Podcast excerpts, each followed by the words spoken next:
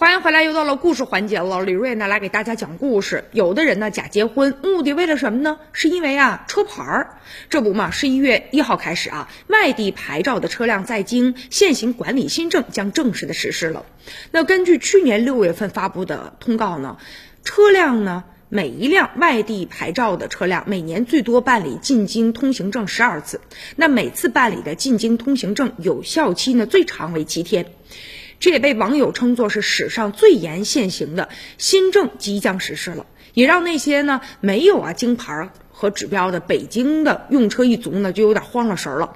那与之相关的，像北京的车牌啊，还有指标租赁市场啊，这两天也传出来了，说要涨价了。北京有一名二手车车商叫周成的啊，最近呢，这个京牌租赁的起步价，他说已经啊比上几个月翻了一倍多了。不过呢，律师表示了，说京牌租赁属于呢违法操作，此举呢存在较大的法律的风险。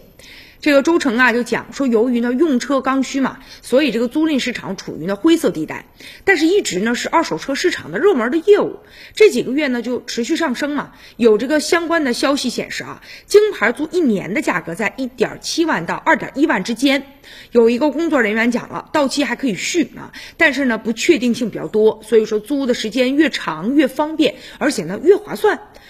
这工作人员还强调了，说因为呢下个月新政正式的实施了，现在咨询的人可多了呢，到那个时候肯定还得涨价，而且现在咨询呢假结婚过户的人呢也不少，收费是每个人十六万元，与租赁相比呢，假结婚过户的好处一呢是长期看来比较划算，二是一劳永逸，三是呢风险较低。